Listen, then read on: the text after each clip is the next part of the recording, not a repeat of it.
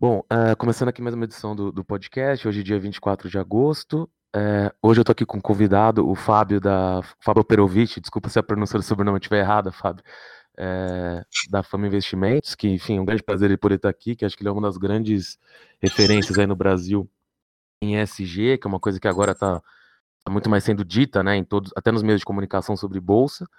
Enfim, Fábio, se você pudesse se apresentar agora um pouquinho, contar um pouquinho da fama, né, de como vocês começaram já há muito tempo atrás, né? me engano, de 93, né?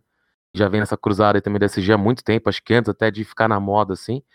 Se você puder contar um pouquinho de você, como você entrou no mercado também, acho que agora que tem muita gente, pessoa física, entrando no mercado nesse último ano, nos últimos dois anos aí, né? Se você puder contar um pouquinho. Bom, primeiro, obrigado pelo convite, ficou super agradecido pela, pela é, oportunidade de poder falar com você, ainda mais sobre o tema. É, a Fama começou em 1993. Uh, é, antes da Fama, eu trabalhava numa multinacional, absolutamente nada a ver com o mercado financeiro. É, e aí eu tinha essa paixão por investimentos e eu decidi largar a minha carreira é, na multinacional e junto com um amigo é, fundar uma empresa de investimentos. Eu tinha 21 anos de idade, é, a gente não tinha é, tido nenhuma experiência profissional antes, era só coisa de curioso, a gente era bastante jovem, mas desde o primeiro dia a gente decidiu que a gente queria fazer investimentos que fossem é, alinhados com as nossas é, com, as, com, os nossos valores pessoais. Então acho que a, essa semente do SG ela começa desde cedo, lá desde 93. Uhum. E acho até que esse ano vocês até estão começando também um prêmio lá, né, para quem fizer trabalho sobre de graduação, pós-graduação, que eu vi até que tem uma banca jogadora bem extensa, né, gente de diversos backgrounds diferentes ali, bem interessante, que você é um dos organizadores, né? Sim, é, vamos lá, ao longo desses 27 anos, é, eu, cada vez mais eu tenho é, tentado me especializar, tenho tentado estudar, eu gosto bastante do, dos assuntos. Uh, existe uma complexidade bastante grande que ainda não é compreendida aqui, aqui no Brasil, mas infelizmente quando eu me deparo com a área acadêmica, que é algo que eu gosto é, bastante, eu vejo muito trabalho acadêmico que trata de finanças e muito trabalho acadêmico que trata dos assuntos de sustentabilidade, mas poucos trabalhos acadêmicos que fazem uma interligação entre esses dois mundos. Isso é, é comum na, na, Europa, comum nos Estados Unidos, mas no Brasil tem, são, são escassos.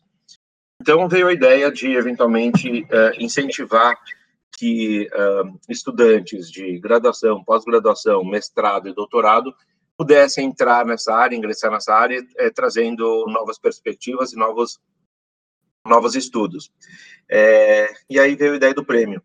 E com o prêmio, a gente tem algumas expectativas também de que as pessoas que é, acabam sendo expostas às questões de ESG, é, elas talvez se apaixonem pelo assunto e se tornem profissionais da área e daqui a, enfim, anos a gente tenha um mercado mais, é, é, mais bem abastecido, de pessoas bastante capacitadas, é, que hoje são escassas no Brasil. Uhum. Não, muito legal. Achei até interessante também que parte do prêmio também é créditos de carbono, né? Bem, bem interessante.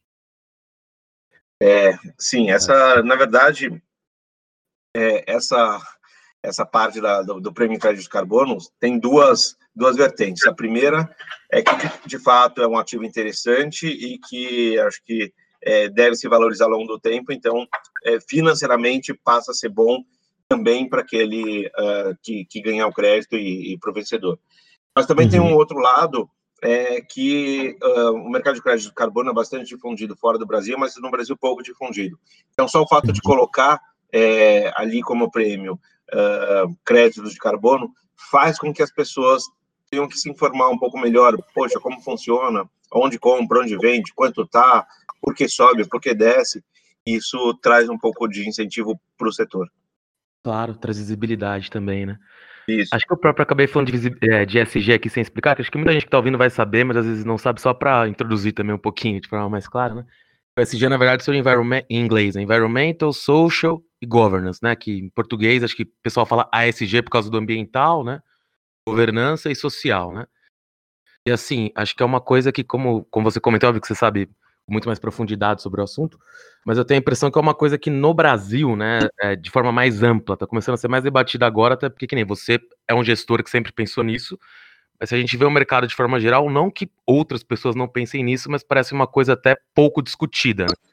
Enquanto na Europa, principalmente, Estados Unidos também, mas acho que talvez até mais Europa, isso seja mais dito, né? Acho que isso começou também a entrar um pouco mais no, nas discussões aqui no Brasil, até por uh, posições mesmo, talvez até mais os países europeus mesmo, até institucionalmente, além de fundos, sobre possibilidade de retirar investimentos do Brasil por causa do que tem acontecido agora na Amazônia, né? Essa, essas queimadas lá que tem aumentado, a publicidade disso lá fora, que tem sido bastante difundido esse tipo de assunto, até a história do fundo soberano da Noruega tirar dinheiro daqui, teve também a história daqueles 30 fundos, acho que também liderados pelo Storyboard, que também é um fundo norueguês sobre também talvez tirar investimentos no Brasil. Também teve até no Valor semana passada também uma coluna, só engano, da Fair, uh, também falando um pouco sobre o setor de frigoríficos brasileiro, né, e os problemas que isso tinha. Então, assim, se você puder comentar um pouquinho como você vê isso, você acha que isso está aumentando no Brasil, se isso é uma coisa verídica, se as empresas estão fazendo isso um pouco de forma mais a, a vender isso, né, uma vez que está ficando interessante também se dizer que é SG e às vezes sem medidas tão efetivas, e se você acha que isso pode prejudicar o mercado brasileiro ao longo do tempo, caso essas iniciativas não sejam feitas de formas mais práticas, talvez até incentivadas pelo governo, né? Uhum. Bem, bem complexa a sua pergunta, é. É, e acho que vai me tomar um tempinho para responder, mas vamos lá. É, na Europa, os assuntos relativos a, a, meio ambiente e direitos humanos, eles sempre foram debatidos. Se a gente for pegar, é, na grande parte dos países, é, educação ambiental vem desde criança, que é algo que não uhum. acontece no, no Brasil. Uh, e também na Europa, existem vários países que são chamados de é, welfare states, né? São países que, que levam a questão social bastante a sério. Uh, então, esse assunto já é muito debatido na Europa, ele é, ele é, é bem uh, compreendido há muitos anos. Nos Estados Unidos, até existem bolsões é, na Califórnia, Nova York, que uh, as questões socioambientais elas são levadas mais em consideração, mas uh, até pouco tempo atrás esse assunto não era um assunto muito debatido dentro dos Estados Unidos. Ele começa a crescer é, é, curiosamente, né, e paradoxalmente, depois da eleição do Trump. Então, o Trump uhum. entra com uma agenda bastante antiambiental, e aí muitos uh, gestores, investidores e própria sociedade civil traz é, uma preocupação e começa a vocalizar a, a, as suas preocupações, então antagonizando com a agenda do Trump, então isso ganha uma dimensão importante nos Estados Unidos. E infelizmente é, o Brasil é, deixou o debate é, socioambiental de lado no âmbito do mercado financeiro. Uhum. Quer dizer, essas é, é, essas questões que a gente vê no jornal hoje, incêndio no Nordeste, no Pantanal, esses desastres, essas questões sempre acontecem, né? Elas estão mais intensas agora, mas sempre acontecem, não é que começaram agora. Mas uhum. a gente é, que está exposto aos jornais de, de mainstream, então, é, Valor, Globo, Estado, Folha e etc., é, não era uma pauta tão presente até pouco tempo atrás. Então, a gente tem a impressão que os assuntos são novos, mas os assuntos não são novos. O que acontece é que o mercado financeiro é infelizmente, desprezou os assuntos relativos ao meio ambiente e, e direitos humanos, e uhum. pelo mercado financeiro ser muito mais, é, mercado financeiro brasileiro ser muito mais influenciado pelos Estados Unidos do que pela Europa, esses debates ficaram a terceiro plano. Muito bem, quando nos Estados Unidos isso começa a crescer, no Brasil também começa a crescer. Em 2019, a gente teve três eventos muito relevantes, que foram Brumadinho no começo do ano, incêndios na Amazônia em julho e agosto, depois mais para o final do ano, o derramamento de óleo no Nordeste. Em janeiro é, deste ano, tem é, o Fórum Econômico Mundial de Davos, que traz é, muita essa questão, esse debate sobre questões eh, ambientais como fatores de risco, e teve a carta da BlackRock também, que foi bastante emblemática no começo do ano. Depois veio a Covid, que por um lado ela refreia um pouco é, é, o debate de ESG, porque, enfim, a, a própria Covid passa a ser a principal manchete dos jornais, mas por outro lado ela traz uma luz muito grande em cima de ciência e sobre o olhar social e, e, e o papel das empresas é, em até proteger seus, seus clientes, fornecedores uh, e colaboradores. É, e aí esse, esse debate ganha uma dimensão muito grande. Então, é, as pessoas que têm uh, a percepção de que ESG é um assunto novo, elas estão erradas. Né? Ela, de, fa de fato, o ESG uh, ele passou a ser um pouco mais presente nos, nos jornais de grande circulação, nos debates, nas lives, nas entrevistas, etc. E ganhou uma dimensão nova no Brasil agora, mas não é um assunto novo. Uhum. Sim, é que não sei se foi pro mainstream agora no Brasil, mas o assunto existe desde, desde que o mercado existe, digamos, né? Desde sempre. É, é, desde antes do mercado, talvez. Exatamente, exatamente. E indo nesse assunto, por exemplo, acho que vendo aqui no Brasil, acho que por uma série de razões, né, até por problemas de governança que sempre teve aqui, acho que pensando mais lá para trás, né? O que a gente acabava vendo mais aqui era o G, né? Porque tinha sempre problema com o controlador, não que ainda não exista hoje, mas nesse novo mercado acho que teve diversas situações ali bem esquisitas, né, de governança. E acho que talvez o, o ambiental está começando a ser mais visto, mas o social talvez ainda menos, né? Então, assim, por exemplo, vocês que olham mais isso, como é que você, quando vai investir numa empresa, tenta ver isso? Então, imagino, claro, deve ter reuniões com management, talvez com diretor de sustentabilidade, mas por exemplo, se o investidor, pessoa física, um pouco menor, também quisesse ver um pouco isso, que dicas vocês poderiam dar do que vocês fazem para uma análise dessas? Olha, é, a notícia ruim é que não é fácil de, de perceber é, e de analisar uma empresa nesse, nesse sentido. Por quê? Primeiro, porque eu não acho que sustentabilidade seja possível é, interpretar através de dados. É, a sustentabilidade, da maneira que a gente vê, é uma questão mais ligada à cultura e ao processo decisório. Então, o fato de uma empresa, vou dar exemplos aqui, é, ter uh, mulheres uh, empoderadas, por exemplo, ou que seja que a empresa tenha é, baixa emissão de CO2, não necessariamente indica que a empresa seja sustentável. E para entender né, nosso conceito né, de sustentabilidade, a gente precisa entender se a cultura empresarial ela leva em consideração é, os múltiplos stakeholders, aí já vou explicar já para não deixar o termo aqui em inglês é, é, dominando o assunto, mas é, a gente precisa entender se os múltiplos stakeholders eles são contemplados nos processos decisórios da empresa. Então, o que significa isso?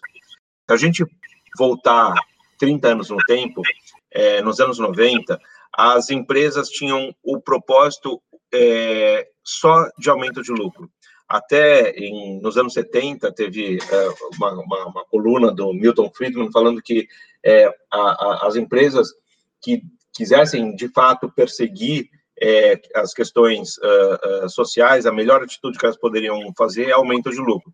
E, através do aumento de lucro, que se acreditava que isso faria algum, alguma distribuição de, de riqueza, etc.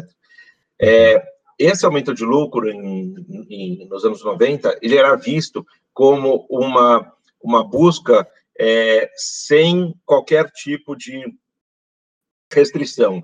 Então, por exemplo, se tivesse que amassar o fornecedor para aumentar o lucro, amassava seu fornecedor. Se tivesse que é, dispensar 3% da sua mão de obra por ano para aumentar sua produtividade, é isso que se faria. Se uh, os trabalhadores tivessem que trabalhar num ambiente um pouco pior, porque isso economizaria dinheiro, aumentaria lucro, também se faria. Se tivesse que substituir a, de, eh, a matéria-prima de um produto é, para entregar um produto um pouquinho pior para o consumidor e com isso aumentar a margem, também se faria e assim sucessivamente. O problema é que ao longo do tempo esse modelo se esgota.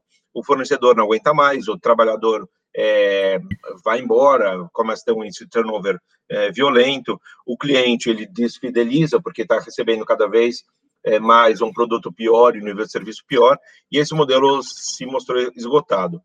É, e esse modelo tem sido substituído ao longo do tempo por um modelo que chama capitalismo de stakeholder, onde todos os stakeholders passam a ser contemplados. Então, pa pode parecer paradoxo, mas quanto mais eu me preocupar com a saúde do meu fornecedor, ou do meu cliente, ou do meu colaborador, mais vai aumentar meu lucro.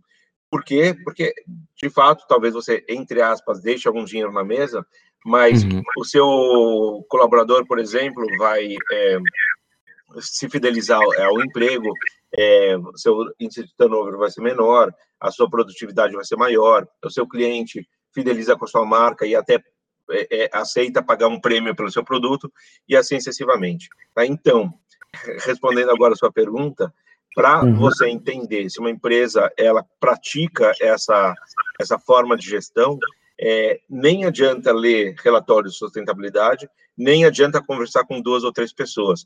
A percepção está, é, vai ser construída a partir de múltiplas interações na empresa, fora da empresa e entendendo como que são os processos decisórios. É, em alguns casos fica muito evidente que a empresa não pensa assim, em outros uhum. casos fica super evidente que a empresa pensa assim. O grande problema é, é, se dá na grande maioria dos casos onde essas evidências não são tão claras. E para isso essa pesquisa de campo ela se faz muito necessária. Certo, né? Então, ou seja, é um trabalho realmente complexo que quase tem que ser uma pessoa dedicada como um gestor, né? Para um, investidor que, enfim, faz isso no parte livre do tempo, é muito difícil chegar a uma conclusão dessa, porque, que nem se disse, você não tem dados econômicos que mostrem isso, né? Você não tem um número ali que, que mostre que isso acontece ou não, né?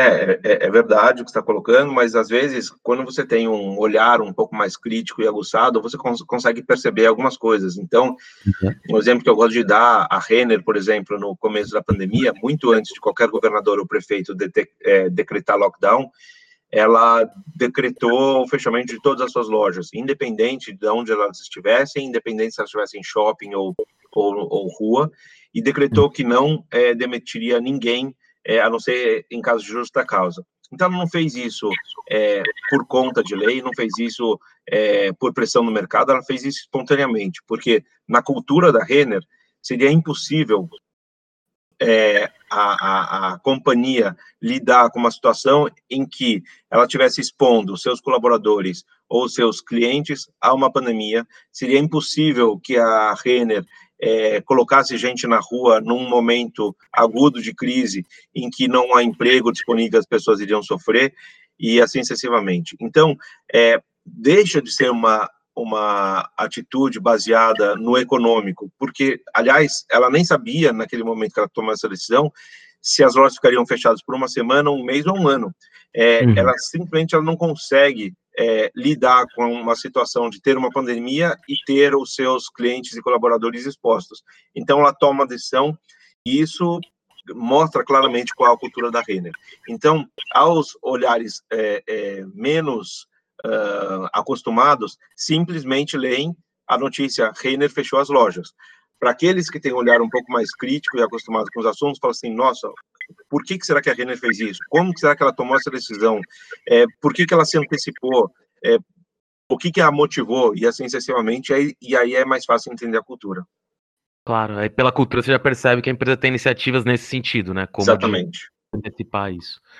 Acho que nesse sentido é até curioso, até que você já mencionou a Renner, acho que aqui no Brasil, justamente por ter essa visão também, de alguma forma, vocês têm alguma, quando eu digo limitação, no sentido do número de empresas que dá para investir, né? Se você pegar, por exemplo, o índice, você tem muitas empresas de commodities, por exemplo, como você próprio já mencionou, a Vale teve problema em Brumadinho, uh, muitos problemas também com, algum, com algum, muitas empresas com algum outro problema, talvez de governança, mesmo social e no ambiental, então, enfim, acredito que vocês provavelmente teriam dificuldade de investir em frigoríficos, pegar a própria Braskem teve problemas lá em Alagoas com salgema, então assim, acho que isso de alguma forma também acaba limitando um pouco o escopo do que vocês podem, do que não, não, não é nem do que vocês podem, né, do que vocês se propõem a investir, mas por outro lado também pelo que você explicou um pouco agora, acho que vocês também acreditam que no longo prazo as empresas que têm esse tipo de, de consciência ou cultura ou esse tipo de investimento também tendem a se valorizar mais, né? Porque elas vão sobreviver.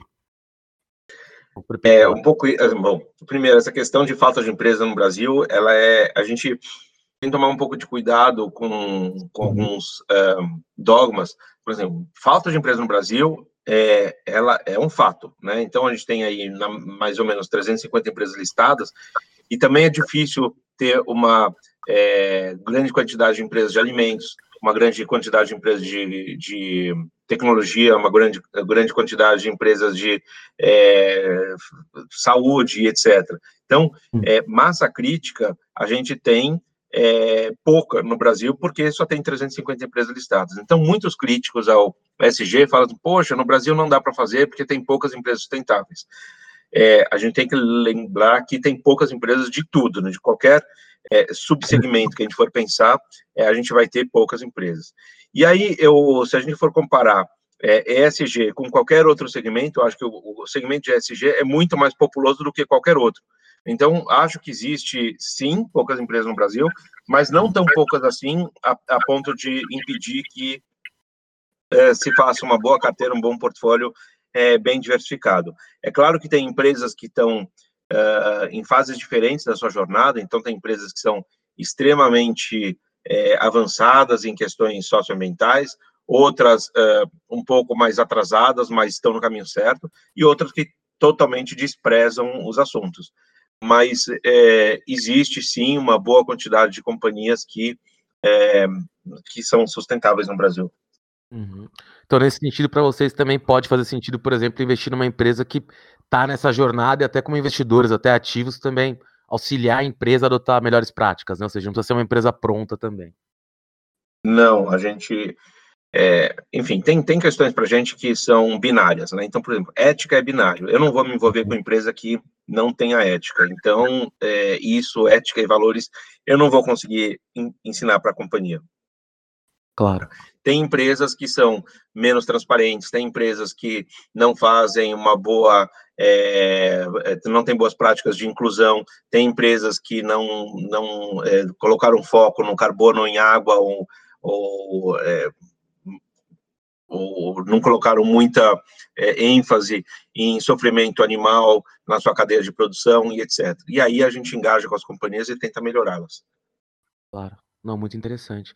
Acho que até dentro disso, né, já que você comentou do carbono e até uma das coisas que você também estava tentando da visibilidade ali dentro do, do prêmio mesmo da SG da Fama, não sei se você poderia comentar só um pouquinho sobre esse mercado, que acho que é um mercado que realmente aqui no Brasil é muito incipiente, mas, por exemplo, quem está olhando um pouquinho, talvez, para fora, tem até ouvido falar um pouquinho mais disso por causa da subida repentina da Tesla lá fora, porque uma das razões que a Tesla acho que até vai poder entrar no índice lá agora é porque ela teve lucro por causa de créditos de carbono, né? Então talvez, não sei se você poderia explicar só um pouquinho o racional por trás disso e, e se você acha que isso tem chance de crescer um pouquinho no Brasil. É, bom, na minha opinião, esse é uma, essa é uma commodity é, que pode ser maior do que o petróleo no mundo, a negociação de crédito de carbono pode ser gigante. É uma excelente notícia para o Brasil, se o Brasil quiser de fato aproveitar isso, porque uhum. o Brasil gera muito crédito de carbono. A gente tem que lembrar que 40% de todas as florestas tropicais do mundo estão no Brasil. Então, o Brasil está gerando esses créditos de carbono é, e não está ganhando dinheiro com isso. Então, duas coisas precisam acontecer. A primeira é precisa, é, é, a primeira questão que precisa acontecer é parar o desmatamento, porque uhum. é, quanto mais você desmata, menos crédito carbono você gera. É, para você poder gerar crédito carbono, não adianta só ter a floresta de pé. É, as empresas certificadoras, elas precisam se certificar que aquelas áreas não serão desmatadas, é, não terão incêndios e etc. Então, aquela floresta ela tem que ser perene pelas próximas, pelas próximas décadas. Então, quanto mais o Brasil desmata, quanto mais o Brasil faz queimadas, menos dólares ele pode trazer para dentro de divisas é, a, a, partir de crédito de carbono. Então, acho que esse é uma vertente. A segunda vertente é que o Brasil precisa regulamentar esse mercado. Então, dois terços do PIB mundial já estão inseridos numa em algum tipo de regulamentação é, de carbono. O Brasil ainda não. O Brasil está bem atrasado em relação a isso. Então, a gente aqui no nosso dia a dia é, acha esse assunto muito estranho, mas se você for para a Europa, até para a China, né, se já começa é, o, o, mercado de carbono lá dentro, isso é algo normal. Então, uhum. só para não ser muito uh, uh, chato aqui com detalhes, mas basicamente existem dois tipos de, de, de, mercado. Tem um mercado que é, existe uma taxa do carbono, então é o seguinte, olha, você está poluindo, então você pode poluir até X toneladas, a partir daí você paga por isso. Então, essa empresa vai ter que pagar, ou seja, vai ter que comprar crédito de carbono para continuar poluindo, o que significa que a empresa, já que ela não quer pagar, ela vai tentar, ao máximo, se descarbonizar e reduzir suas emissões. Existe um crédito, é, um mercado também que é o voluntário. Então, as empresas sozinhas, elas falam assim, poxa, eu estou fazendo, eu tenho consciência que estou fazendo mal para o meio ambiente, então eu voluntariamente vou lá e vou comprar créditos para neutralizar. Então, tem N exemplos sobre isso. Então, Amazon, Microsoft e etc. estão voluntariamente fazendo isso. É, não é só fora do Brasil. A Vale, por exemplo, já assumiu um compromisso que até 2050 não é, é, é será net zero, ou seja, tudo que ela emite, ela vai é, sequestrar do meio ambiente. Então, mesmo a Vale, que, entre aspas, é, não é uma empresa que é um primor do ponto de vista ambiental, já está nessa, nessa jornada, Ambev, Natura e, e muitas outras. Então, esse mercado, se for desenvolvido no Brasil, vai gerar é, em contas que dizem 10 bilhões de dólares por ano, eu já acho que é alguma coisa em torno de 40 bilhões de dólares por ano. Então, isso garante um crescimento bem é, grande do PIB, de um PIB que não tem crescido ultimamente. É, e isso, por outro lado, é um ônus para várias empresas que sejam poluidoras. Então, a, a, a, os resultados das empresas, da maneira que a gente vê hoje, provavelmente daqui a alguns anos veremos diferente. Então, é, Petrobras, que é uma grande emissora, provavelmente em algum momento vai ter que pagar por essas emissões e vai ter um lucro ou uma geração de caixa muito menor do que tem hoje. Uma Clabin, por exemplo, que hoje gera muito crédito de carbono e não ganha nada com isso, provavelmente ganhará muito dinheiro com isso e também terá uma, um fluxo de caixa diferente da visibilidade que o mercado tem hoje. Bem interessante. Então, pensando de forma geral, provavelmente até o, o país ganharia dinheiro com isso, mas dentro dos setores, algumas empresas vão ser beneficiadas, talvez a Blin, imagino talvez a própria Suzano, talvez Duratex, e outras que estão mais focadas ali na produção de pol poluentes, digamos, talvez uma própria Petrobras, que não está muito diversificada nisso, talvez a Eneva, uhum. natural, teriam que pagar por essas, por essas emissões, como, como você disse, já acontece em boa parte do mundo. Né? É, é, é, é bem por aí mesmo. Uhum. Não, bem interessante, acho que realmente isso é uma coisa que você está comentando na hora que for regulamentada, pode ter um, um boom até rápido, né? Acho que a questão é o, é o governo até parar de abrir mão desse dinheiro, entre aspas, né? Porque no fundo realmente é um potencial para o Brasil muito alto. Exato. É, tem um, um, artigo interessante da Schroders, que é um, uma gestora inglesa, é, que dependendo do cenário, uh, acredita que o Brasil, o PIB do Brasil pode crescer até 5 pontos percentuais ao ano é, por conta de venda de crédito de carbono. Então, a gente está falando aqui, independente de Covid, de um PIB que mal passa de um ponto percentual de crescimento ao ano. Você imagina uma, uma enxurrada de dinheiro vindo de crédito de carbono, acho que seria acho que é o maior programa de distribuição de renda é, do mundo, né? Porque geralmente quem vai ter que pagar são os países ricos e quem tem é, crédito carbono para vender são os países pobres. Então, é, Brasil, outros países da América do Sul, alguns países da África que são geradores de crédito carbono seriam muito beneficiados e ao, ao passo que grandes países industrializados é, e ricos seriam os os que teriam que pagar. Então, é, é, é muito difícil de compreender por que, que uh, no Brasil as, uh, esse assunto tem demorado tanto para virar assunto de fato. Claro. Não, e é muito interessante, tira um pouco também uma coisa um pouco binária que existe, que às vezes você vai escutar por aí, até em jornais às vezes isso sai, que os países desenvolvidos, né, digamos, desmataram as florestas deles e agora os subdesenvolvidos ou que estão em desenvolvimento não podem chegar naquele nível de desenvolvimento porque tem alguma restrição a isso, né? E na verdade isso demonstra que se isso for bem regulamentado, poderia não ser o contrário, mas não é binário. Você ganharia até uhum. para manter isso, né? Ou seja, não nem Exato. são dessa forma. Exatamente. Muito interessante. Fabinho, um pouquinho também agora para questões um pouco até de, de governança, né? Que também é o, é o G ali do ESG. Acho que no Brasil a gente tem problemas com isso, né? Historicamente, né? se pegar lá para trás, tem um monte de transações, enfim, que até antes do novo mercado, que acho que o novo mercado melhorou isso um pouco, no qual os, os minoritários, enfim, tiveram condições muito piores do que os controladores ou relações com partes relacionadas esquisitas ali. Acho que até uma coisa que ficou bastante na cabeça, talvez até de bastante bastante pessoas físicas que investem na bolsa, porque também foi uma época de grande de grande entrada de pessoas, foi na época do Ike, né, a OGX, que ele chegou a twittar lá, que tinha não sei quantos milhões de barris de petróleo, depois isso não se confirmou, coisas assim, acho que agora teve um caso bem recente, né, que a fama acabou sendo protagonista que foi o da Lynx, né, essas negociações com a, com a Stone primeiro, né, a oferta da Stone, que eh, até pelo cálculo na carta que vocês divulgaram, poderia ali ter um, uma espécie de um prêmio disfarçado para os controladores, né? Depois é uma proposta da TOTOS que era mais igualitária ali. Se eu não estou enganado, acho que vocês até montaram uma posição na Lynx bem recentemente, né? Acho que na própria crise, acho que vocês tinham mais ou menos 3% ali. Não sei se você puder comentar um pouco só sobre essa situação e como você vê a evolução da governança no Brasil, porque a minha impressão, claro, olhando de fora, eu tava. A gente continua vendo situações assim acontecendo, mas que empresas uh, que já foram listadas no novo mercado e talvez até num, setor um pouco mais. Uh, tipo da Lins, que é um setor um pouco não diria avançado, mas no setor mais digital ali, né, que ela está envolvendo no setor mais jovem da economia, digamos assim, poderiam ter menos problemas nesse sentido, e acho que aí a gente talvez tenha visto um problema. Né?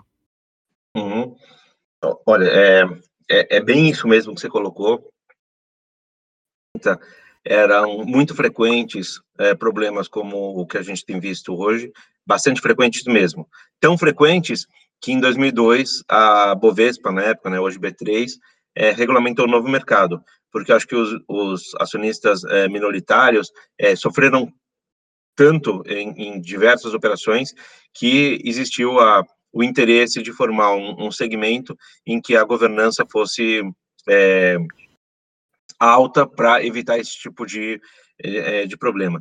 Em 2002, quando ele começou, o novo mercado tinha apenas dois integrantes, é, CCR e, e Daiasnet. Então, é, uma, é, uma, é algo que não deu muito certo no começo. Quando uhum. que o, o, novo mercado começou a decolar?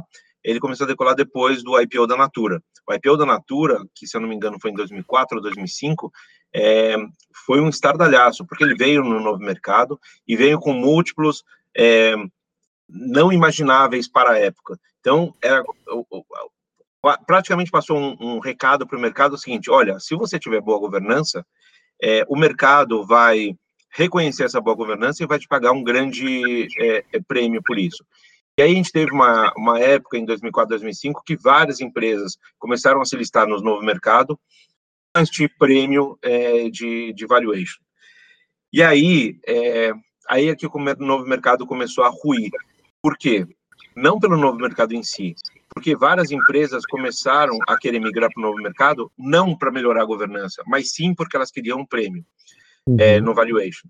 Então, as empresas falam assim, poxa, o que, que eu preciso para migrar para o novo mercado? Ah, preciso de X% do conselho independente, eu preciso da tega longa, eu preciso eh, ter uma classe de ação e etc.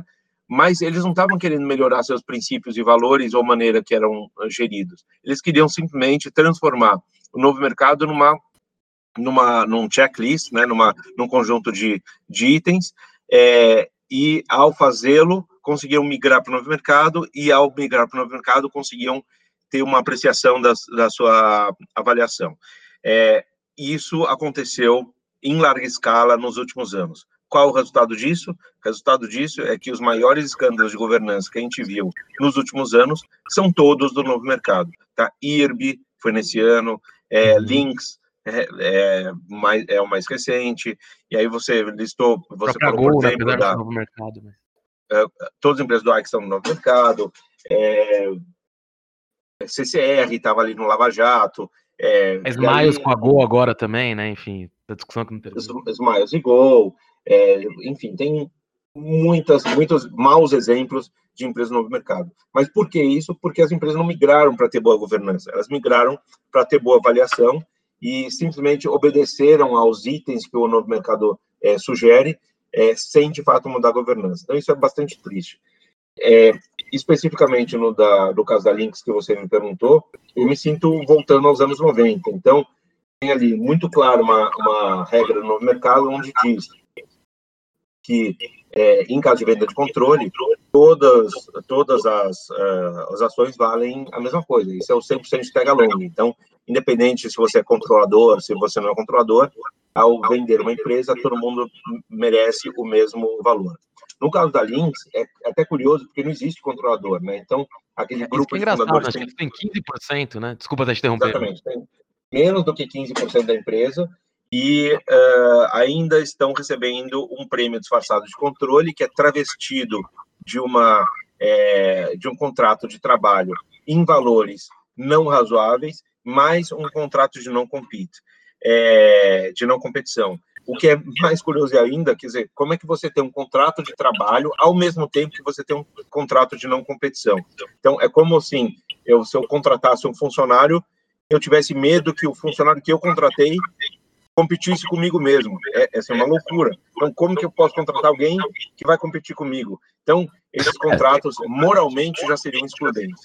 Para piorar a situação, é, nessa, nessa suposta transação com a Lynx, ainda é, esses acionistas fundadores incluíram uma multa é, muito relevante E basicamente é o seguinte: uh, eles dão aos, aos demais acionistas é, duas opções.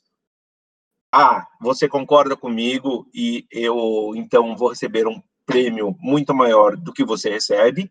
B, você paga uma multa. Então, existem só duas opções. Essa multa foi imposta por quem tem 14% do capital para quem tem 86% do capital. É uma, uma loucura, né? Então, de uhum. fato, é, quem controla o mercado é ninguém.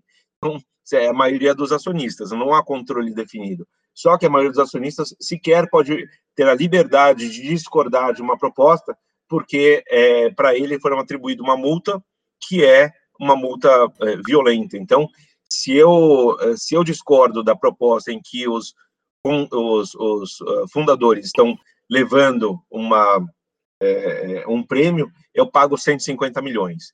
Agora, se eu trago uma proposta melhor, seja ela da TOTUS, da GetNet, da Salesforce, da Cielo, de qualquer, da Magalu, de qualquer outro que se interessar pra, pela, é, é, pela Lynx, eu pago 600 milhões. Então, eu estou de mãos atadas. Eu não posso discordar, porque senão eu pago multa, e eu não posso trazer uma, uma proposta ainda que seja melhor, senão eu pago multa também. Então, para mim, não faz o menor sentido. É o maior tropeço de governança que a gente viu nos últimos muitos anos. É lamentável e espero que isso não vá em frente.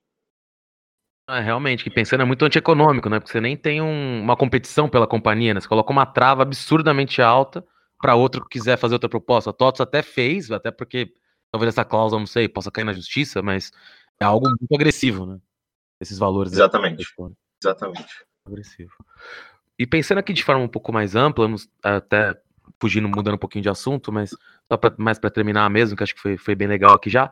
Mas é, como é que você vê o mercado aí agora daqui para frente? Né? Acho que tem pessoal aí falando um pouquinho até de bolha, porque algumas ações ficaram muito comentadas com muita pessoa física indo em Twitter e tal, e também as, as preocupações fiscais com o governo né, a médio prazo também, é, talvez visão do Brasil fora com esses problemas. Vocês estão confiando ainda com o mercado brasileiro? Acham que tem mais risco daqui para frente? Como é que vocês estão vendo um pouquinho isso? Acho que assim, a gente está numa situação hoje que não é a situação mais trivial do, do mundo, né? Então, por um lado, a gente tem é, uma, enfim, ainda os, os, os, os, efeitos de uma crise que não passou, é, uhum. vários países ainda indo para pro, para uma segunda onda da pandemia, é, com consequências na economia mundial severas, em algumas empresas no Brasil, é, bastante severas também, que tem levado à perda de é, até de atividade, né? Então, empresas fechando suas portas, aumentando seus endividamentos, então a consequência econômica é grande, aumento de desemprego e etc. É, por outro lado, uh, aliás, isso também tem deixado as contas públicas bem é, menos, é, bem mais vulneráveis do que eram antes. Então, os investidores até entendem que é um momento delicado em que todos os países tiveram que fazer esforço fiscal, mas o fato é que as contas públicas em geral elas estão em pior forma do que estavam há um ano atrás. Uhum. É, por outro lado, justamente por conta disso, é, é, é, é num movimento que já vinha, né, de muita liquidez mundial, a, a pandemia fez com que aumentasse ainda mais a liquidez mundial. Então, é, vários esforços de vários governos é, têm trazido mais liquidez para o mercado, e num ambiente de taxa de juros negativa, e, esses, e essa liquidez, ela, de certa forma, é, busca ativos uh, de risco para ser, ser remunerada. É, então, é, é uma situação bastante complexa, que acho que tem forças é, para ambos os lados, o que muitas vezes pode tornar o mercado volátil. É, o problema também, né, é, problema, uma característica também que é uma questão comportamental, porque olhando um pouco o mercado americano, né, não, não brasileiro, nos últimos é, 11 anos, é, a gente já teve vários períodos em que o mercado foi testado, né, então é, com, com, baixas né, muito grandes e a recuperação foi muito rápida. Então, se a gente for lembrar, em dezembro de 2018, é, a bolsa lá caiu, chegou a cair mais de 20%, é, todo mundo falou, não, agora é, estourou a bolha de vez e vamos vender ações, vamos para o bear market, etc. Em poucos meses, a bolsa já estava no, nos highs novamente. É, esse ano a mesma coisa, aconteceu a, a pandemia, ou está acontecendo a pandemia, o mercado mergulhou nos primeiros meses do ano, e agora ele já de volta está em alta no ano e muitas ações, principalmente as de tecnologia, estão acima do muito acima do que do que estavam já pré-pandemia. Então, essa uhum. questão de comportamento é, também leva os investidores a, a uma né? Então, poxa, a próxima vez que o mercado eventualmente cair, será que os investidores vão sair vendendo porque vai, vai cair, ou será que os investidores vão entrar comprando porque tu, em todas as quedas comprar é, foi a melhor é, alternativa?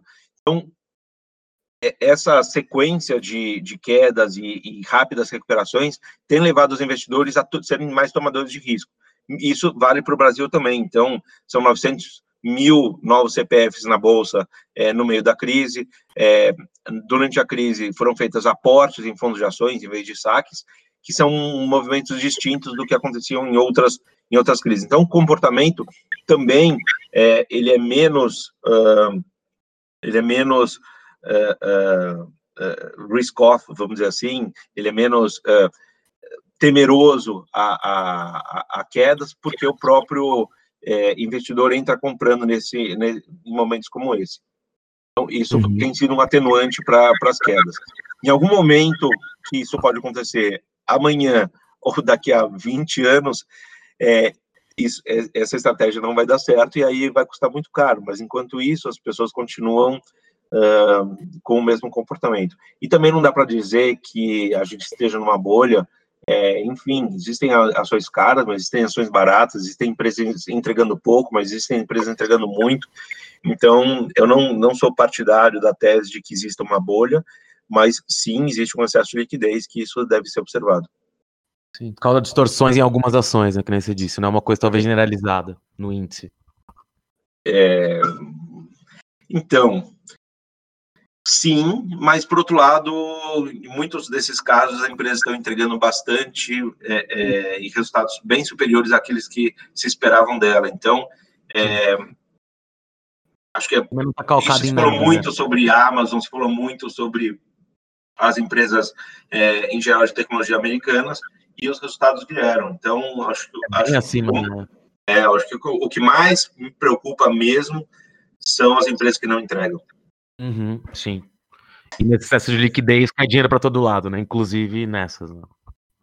Sim, realmente. E, claro, além da pandemia também não ter passado, nem mencionei, mas assim, acho que o mercado às vezes parece que a pandemia já passou, né? A gente também não teve uma solução para isso, né? Então, como você disse, também chegando a segunda onda, isso também ainda pode ter reflexos bem fortes aí, né? Que acho que é uma coisa que não está muito bem contabilizada, talvez. Não.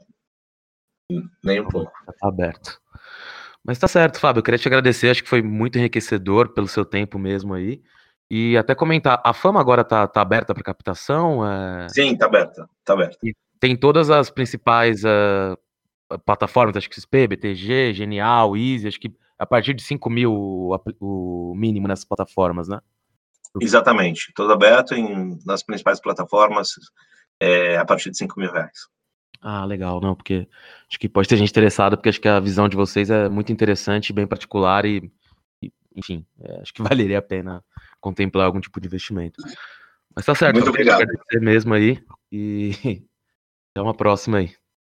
Tá, Joia, muito obrigado pelo convite, foi um prazer falar contigo, ótimas perguntas, ótimo papo. Tá certo, muito obrigado mesmo. Um abraço. Um abraço.